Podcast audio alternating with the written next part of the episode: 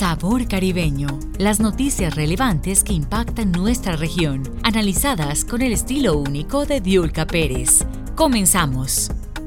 El linchamiento de Daniel Picasso vuelve a destapar algo muy triste, muy lamentable y eh, muy grave en México. La brutalidad de los linchamientos, esto no solamente ha pasado con Daniel Picasso, ha pasado con varios jóvenes que multitudes le entran a golpes hasta... Eh, darlo por muerto porque sencillamente eh, se esparce un rumor, porque parece sospechoso, porque la gente toma la justicia por sus propias manos, algo que es sumamente peligroso y algunos dicen que es porque no reciben el respaldo de las autoridades. Carolina Mezquita, periodista de investigación y politóloga, está con nosotros aquí en Sabor Caribeño para hablar del tema. Bienvenida Carolina, gracias por acompañarnos en Americano. Buenos días, ¿cómo estás? Bien. Carolina, ¿qué está pasando en México? Las autoridades no están dando eh, abasto, las autoridades están haciendo de la vista gorda, a las autoridades no le duele lo que está pasando. Mira, eh, vamos a platicar este punto, eh, bueno, esta situación desde varios puntos. Primero, el hinchamiento no ha sido una cosa nueva en México, efectivamente, como tú lo decías, cada vez es más brutal pero mucho tiene que ver con el hartazgo de la gente. Eh, la política del presidente Andrés Manuel López Obrador de eh, balazo, de abrazos no balazos, ha sido muy cuestionada. Eh, por ejemplo, él cuando sucede esto del linchamiento de, de Daniel Picasso, él eh, mencionó que hacer justicia por mano propia eh, no correspondía a una sociedad responsable. También él, él dijo, y te lo quiero leer textual, decirle a toda la gente, a todo el pueblo, las comunidades, que se tenga confianza en las autoridades, algo que no está sucediendo. Él dice que, este, y también quiero leértelo textual, que eh, dice, nosotros no somos iguales a las autoridades anteriores, es decir, a los gobiernos anteriores. Así de manera categórica les puedo decir que nosotros no protegemos a delincuentes, se castiga al que comete un delito y no debe hacerse justicia por propia mano eso está prohibido, es un acto injusto, es un acto inhumano. Sin embargo, lo que él, ha demostrado con su política de abrazos no balazos es que hay una mayor protección para los criminales y no para el pueblo. Y se ha criticado muchísimo. Ahora, ¿qué sucede? Que la gente está cansada, está cansada de la inseguridad. Ahora, nosotros estamos, eh, eh, tú estás hablando del caso de Daniel Picasso, efectivamente un total y absoluto error. Sin embargo, también se ha cuestionado que si esto hubiese sucedido con alguien al que se le comprueba que realmente es un delincuente, como también ha sucedido, la gente no se sentiría mal, al contrario. En este caso, obviamente, eh, este ya el presidente eh, eh, dio la, la instrucción de que se resolviera esto y bueno, la Fiscalía General del Estado de Puebla, que es donde se llevaron a cabo los hechos, ha informado que hasta el momento hay ocho detenidos. Eh, por Carolina, Carolina, perdón, vamos a poner Vamos a poner a nuestra audiencia en contexto con el caso Daniel Picasso. Ah, Daniel Picasso es un estudiante, un estudiante asesor de, incluso en la Cámara de Diputados, un joven responsable. no, permíteme comentarte que Daniel Picasso en realidad es un joven de 31 años que estudió Derecho y colaboraba en el Poder Legislativo. Eh, de hecho sí fue asesor para algunos políticos. Él fue retenido a la fuerza, golpeado y asesinado en una comunidad de Puebla. ¿De qué lo acusaron? Sin ninguna eh, prueba eh, de ser un secuestrador de niños. ¿Y cómo sucede todo esto? Porque circula un WhatsApp un rumor sin fundamento de que él es culpable, así es señalado. ¿Qué sucede? Que la localidad, porque él realmente estaba, estaba de paso eh, eh, por una localidad indígena saludando o visitando a familiares. Entonces, cuando surge este rumor, la gente realmente se, se vuelve loca, va, lo detiene y eh, lo golpean y tras ser golpeado, aún con vida le prenden fuego. Esto es lo que realmente sucedió. Eh, ahora, ¿qué pasa? que después de esto, bueno, después de ocasionar la muerte se dan cuenta que, que había sido un error. Y ahí es donde empieza a llevarse a cabo una investigación. Eh, y después sucede esto que te estoy eh, comentando, que se pronuncia el presidente de México, que también se pronuncia la, sociedad, pero que esto que ha sucedido también está ocurriendo no solamente en Puebla, en diversos estados del país. No es la primera vez que que se lleva a cabo un acto de este tipo. De hecho, eh, en algunas investigaciones que se han realizado, por ejemplo, del 2000 al 2011, ha habido un total de 403 linchamientos, es decir, 33.5 eh, eh, tipos de este acto a, a, nivel anual en ese periodo. Después se hizo todavía otro estudio, del 2015 al 2019 fueron linchadas 78 personas, de las cuales este 57 casos fueron documentados eh, y hubo otros que quedaron en tentativa de. Quiere decir. Carolina, ¿qué pasa con esos casos? Después que hay un linchamiento y hay una víctima, ¿se abre una investigación para determinar si esa persona era inocente o si esa persona era culpable? Mira, normalmente estos casos, eh, cuando se comprueba, se hace una, una breve investigación eh, en este caso fue fue muy muy nombrado. Recuerda que ahora existen las redes sociales, que eso también ayuda mucho a, esclarecer un poco los hechos. ¿Qué sucede? Que normalmente quedan en el olvido. De hecho, hay un hay un caso que ocurrió, si mal no recuerdo, por ahí del 1996 más o menos, donde incluso se grabó en video y se veía como la piel de, esta persona se iba cayendo a la medida de que de que se iba quemando, era culpable, pero realmente no hay una investigación. Ahora, obviamente, como esto fue muy sonado, eh, ya lo mencionó el presidente, pero realmente no llegan a nada en estos casos. Hay otros casos que, que han sido documentados, uno en, el 68, donde cinco estudiantes eh, eh, de la UNAM también fueron en una eh, comunidad que se llama Canoa, también fueron linchados eh, porque el sacerdote fue el que incitó a que se llevara a cabo este linchamiento. Y de hecho existe una película eh, que ganó premios, una película mexicana que habla del caso. ¿Qué sucede? Normalmente se cierran, pero lo que preocupa y lo que era lo que te quisiera comentar es que esto que está sucediendo no solamente es en Puebla, está sucediendo, por ejemplo, en la Ciudad de México, en algunos lugares cuando se suben asaltantes a los a los transportes públicos y la gente ya harta empieza a golpearlos. Incluso se, se han registrado casos en, lo, en las que personas que venían armadas como los delincuentes les disparan y la gente los protege para que huyan y no sean detenidos. Esa es la realidad. Esto lo que marca es la violencia que impera en el país, desafortunadamente.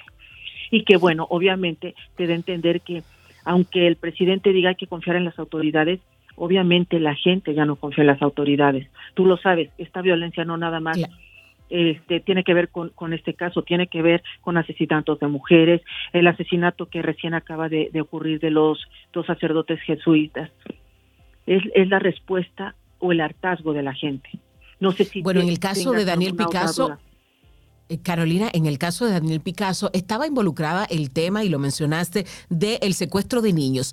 Hay mucha gente secuestrada, hay muchas desapariciones en México que incluso no tienen la respuesta de las autoridades y también puede responder al hartazgo. Es, muy, es más sensible cuando te roban un niño que cuando te roban en la casa un artículo o cuando, eh, o cuando incluso pasa con un adulto se dan muchos casos de secuestros de niños. Esa leyenda de que secuestran niños para extraerle los órganos, ¿se está dando en México?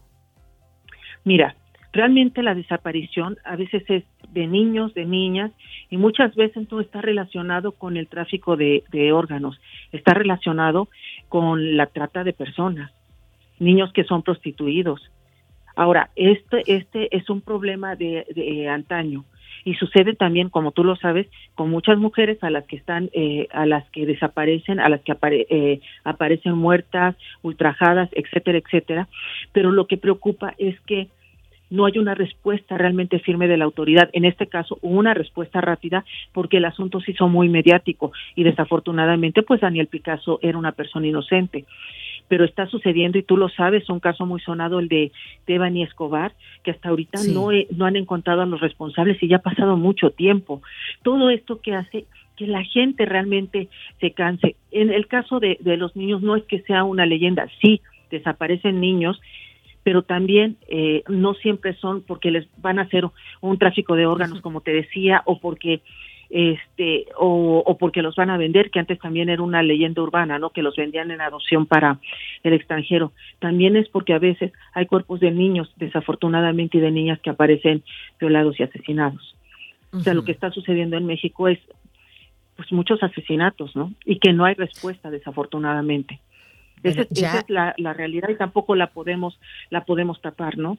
Pero el presidente dice en este caso que, que es inhumano. Eh, efectivamente, lo que le sucedió a Daniel no deseamos que le suceda a nadie, pero también creo que, que a esto está orillando que no hay una política fuerte en, en materia de seguridad. Hay pueblos indígenas que eh, donde también hay muchas quejas de que tienen poca atención de las autoridades, no solamente poca atención en materia de inversión para ayudar a su desarrollo y a su economía, sino también poca protección de seguridad. ¿Se están dando más estos casos en esas poblaciones indígenas que están en cierta manera un poco rezagadas?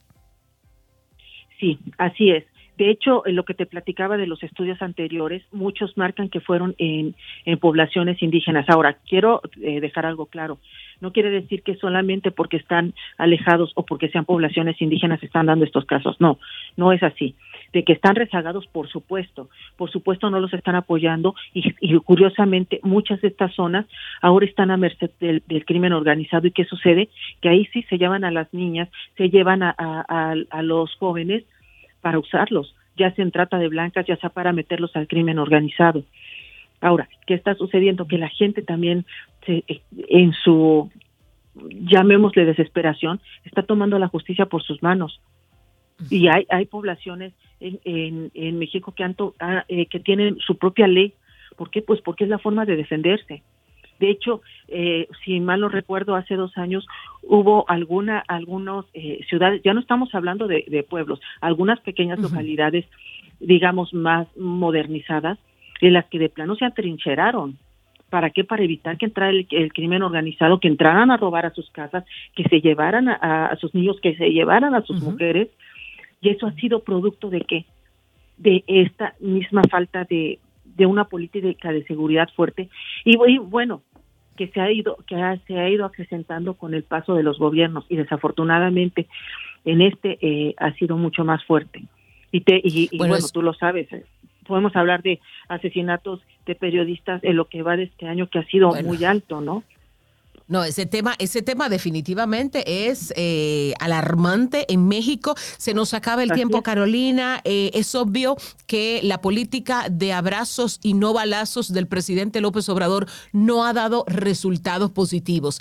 A partir de ahora, ¿Qué se están reuniendo eh, las sociedades? ¿La comunidad mexicana está buscando alguna alternativa para enfrentar este tipo de situaciones?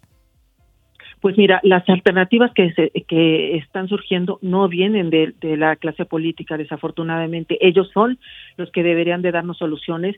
Sí, de, de repente la oposición puede pronunciarse, pero en realidad no se está haciendo nada. Y hay que recordar que, que bueno, el Poder Legislativo, eh, la mayoría pertenece al partido de eh, Morena, que es eh, del presidente.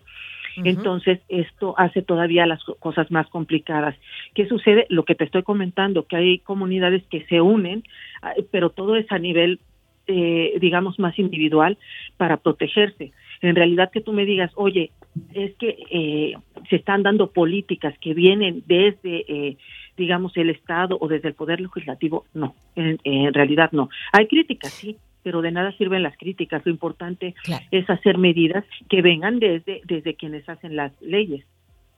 Por supuesto, porque al final de cuentas van a seguir habiendo, Carolina, víctimas de las comunidades, pero también parte de la comunidad será víctima, porque en algún momento se abrirá un proceso judicial donde gente que quizás eh, trató de hacer justicia para defender a su comunidad terminará pagando en, la, en las cárceles. Así es.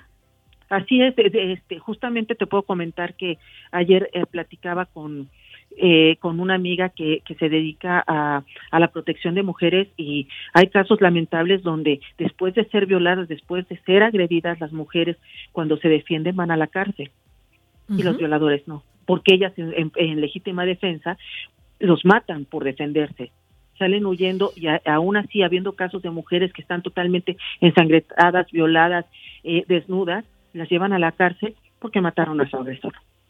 Que eso es, una, lástima, ¿no? Es una lástima, sobre todo porque eso pasa por la poca intervención de quienes tienen que garantizar la seguridad, tanto de las mujeres como de los hombres, como de los niños, de las comunidades en general. De la comunidad, de la, del, del pueblo, de la sociedad en general. De la sociedad. Carolina, gracias Gracias por estar con nosotros, Carolina Amezquita. Ojalá y la situación cambie y las autoridades mexicanas eh, ayuden a que cada comunidad tenga un poco más de seguridad y prevenga este tipo de situaciones. Carolina Amezquita es periodista de investigación y politóloga y ha trabajado en medios de comunicación eh, como TV Azteca y otros. Gracias, Carolina, por estar con nosotros en Americano. Un gusto saludarte, que estés muy bien el acontecer de nuestra región de forma clara y precisa junto a Diulca Pérez con Sabor Caribeño. Los esperamos en nuestro próximo programa de lunes a viernes en vivo de 9 a.m. Este, 8 Centro, 6 Pacífico por Americano